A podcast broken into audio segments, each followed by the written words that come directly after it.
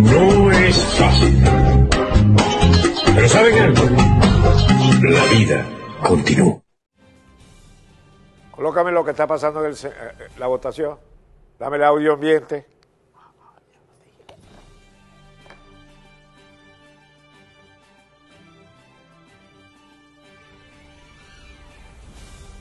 Bien, eh, lo que está ocurriendo es un hecho noticioso importantísimo. Es el juicio político a el expresidente Donald Trump.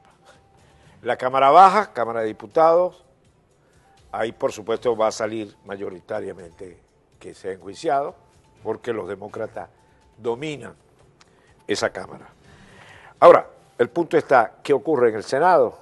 Senado es definitivo, y a pesar de que han habido unas declaraciones de senadores, diera la impresión, por lo que dijo Pence, que el Senado no va a lograr la mayoría.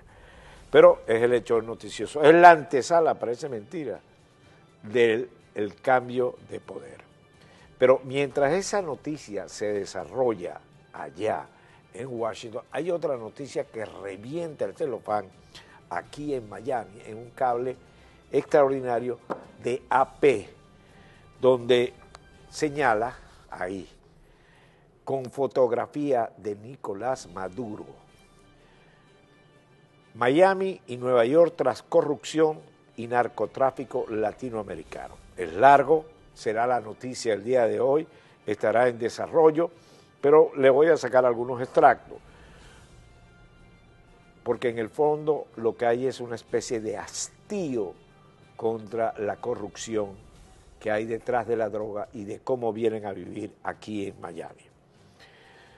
Leo textualmente, sospecha por inversiones multimillonarios en bienes y raíces realizadas por venezolanos en Miami, toneladas de cocaína importada desde México y Colombia decomisada en depósitos de Brooklyn y Queens, eso es Nueva York.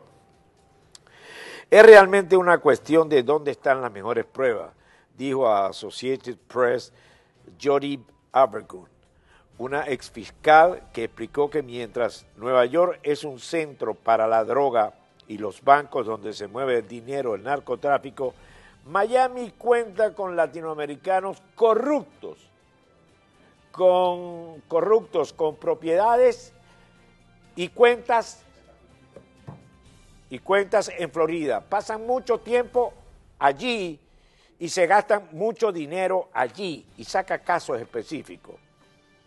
No, quieren, no queremos que los Estados Unidos sea un paraíso de dinero corrupto, expresó APL, fiscal federal del sur de la Florida, Curtis Miner, refiriéndose a las razones por las que el gobierno lleva los casos a las cortes. Esto es textualmente, no quieren que el mercado de bienes y raíces estadounidense o los bancos estadounidenses escondan dinero corrupto o sean utilizados para sacar el provecho del dinero corrupto. Los acusados incluyen desde el presidente venezolano Nicolás Maduro al tesorero del fallecido mandatario Hugo Chávez, Alejandro Andrade, o al empresario que como el magnate de la televisión Raúl Gorrín se asociaron con el gobierno de Venezuela para beneficiarse con negocios corruptos. También son casados mexicanos como el narcotraficante Joaquín Chapo Guzmán, el exfiscal general del Estado mexicano Nayarit Edgar Bertía o el exsecretario de Seguridad Pública de ese país, Genaro García Luna. Y por allí se va. Es toda una investigación, hablan de los inmuebles, es decir, en otras palabras, pareciera que se destapa una cacería de personas que tienen dinero mal habido, producto, bien sea o de la droga o de la corrupción. Por ahí van los tiros.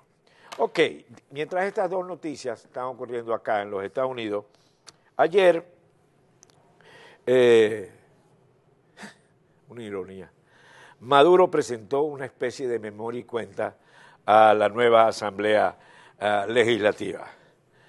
Eh,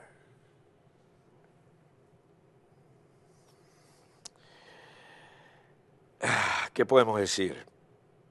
Yo más puedo decir, la otra memoria y cuenta que es la realidad venezolana.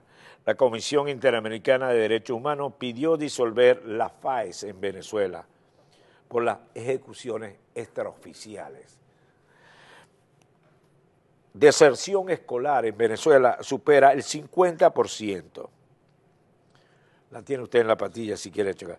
La pobreza general en Venezuela es el 17 por 10, 17% y la extrema del 4%, según Maduro.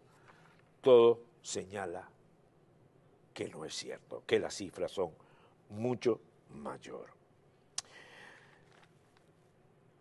El cuadro socioeconómico de Venezuela es dramático. La incapacidad y la corrupción de estos individuos es de un crecimiento exponencial enorme. Ustedes me preguntarán, pero eso no es nuevo. No es nuevo, pero es noticia y es preocupación ya. Como también hay preocupación con el espectro político venezolano. Entiéndase, la dirigencia política. Pareciera que no hay la posibilidad de lograr un acuerdo por los factores de la oposición o que hay tantos intereses de otro tipo que no permita que la oposición se una. Lo cierto, y me duele decirlo, el panorama de Venezuela es dramático. Internacionalmente es visto como un país de un fracaso enorme, un proyecto político que no conduce sino a la nada, donde solamente ha servido para enriquecer a unos pocos y lanzar, a deambular por el continente a otros, muchos, que ya los países que habían al comienzo recibido a, los venezolanos ya están un poco hasta aquí de los venezolanos. Es decir, Siria se convirtió en un enorme problema para Europa, para eh, los países vecinos.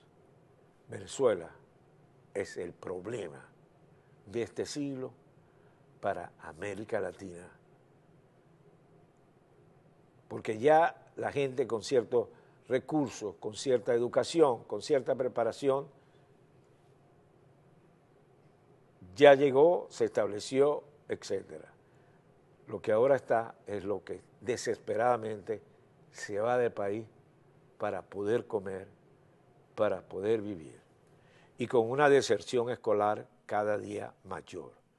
Es decir, el proyecto de educación es fracasado. Antes salían ingenieros, biólogos, médicos, profesionales. Hoy hay gente que son simplemente toeros y que han sido gente alimentada por la revolución, pero cuya educación y preparación es igual que la revolución, es decir, nada, absolutamente nada.